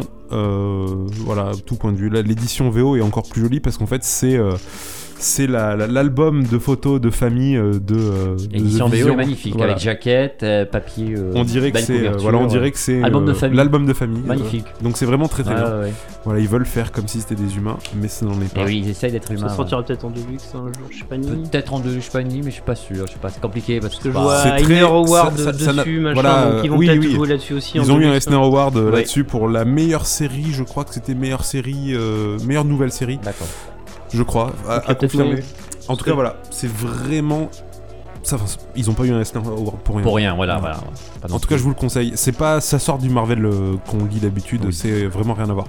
Presque du, de, de l'indépendant. Presque de l'indé. Oui, je dirais, ça, ça, ça s'approche de l'indé. hein. Oui, complètement. Trop. Euh, donc, Non, bah, on a fini avec cet épisode, je crois. Je pense que c'est bien. Sur ces bonnes paroles. hein. Voilà, sur bonne parole, je pense que c'est bien pour une fois. Euh, écoutez, merci à vous deux. Mais merci à merci, toi, ouais. merci à vous, c'est cool. Euh, merci à vous d'avoir écouté cette émission bah, jusqu'au bout. Euh, toutes les émissions sont disponibles dans leur intégralité sur SoundCloud, iTunes, Deezer et toutes les plateformes de podcast que vous voulez. Vous pouvez aussi retrouver les anciennes chroniques. Euh, ça, c'est une nouveauté sur la chaîne YouTube de Dur de la Feuille. Je reposte les anciennes chroniques séparées sur cette chaîne YouTube, donc n'hésitez pas à vous abonner. Euh, si vous avez aimé cet épisode et tous les autres que vous aurez écoutés, n'hésitez pas à en parler autour de vous, c'est ça le plus important. Euh, voilà, faites tourner le mot et euh, c'est cool euh, que les gens nous écoutent. N'hésitez pas non plus à nous poser des questions en commentaire ou, ou sur la page Facebook ou le compte Twitter. Euh, voilà, si vous voulez discuter avec nous ou faire des remarques sur les épisodes. Euh, voilà, c'est tout. On se retrouve très vite euh, pour le quatrième épisode. Encore désolé pour l'épisode précédent qui a qui a qui, a- qui- qui- Qui n'a pas existé, marché, voilà, qui a existé mais qui a été très voilà succinct dans son existence, euh, par car pas, en- pas enregistré. Fallait Voilà. être là en fait. Encore désolé pour tous les gens qui l'attendaient. On essaiera de le refaire euh, au plus vite. Euh, merci à tous. On se retrouve très bientôt pour un nouvel À très, épisode. bien- à très bientôt. Ouais. Ouais. Mm. Ciao Salut. ciao. Salut. Oh, j'ai oublié de dire. On écoute un dernier morceau de musique. Euh, ce dernier morceau de musique, c'est Macbeth. euh, qui, a, qui fait un morceau euh, pour sa ville de naissance qui est euh, Nice je crois qui s'appelle 610 du coup on écoute ça tout de suite parce que c'est très cool Allez, à la prochaine pour un prochain épisode. Ciao.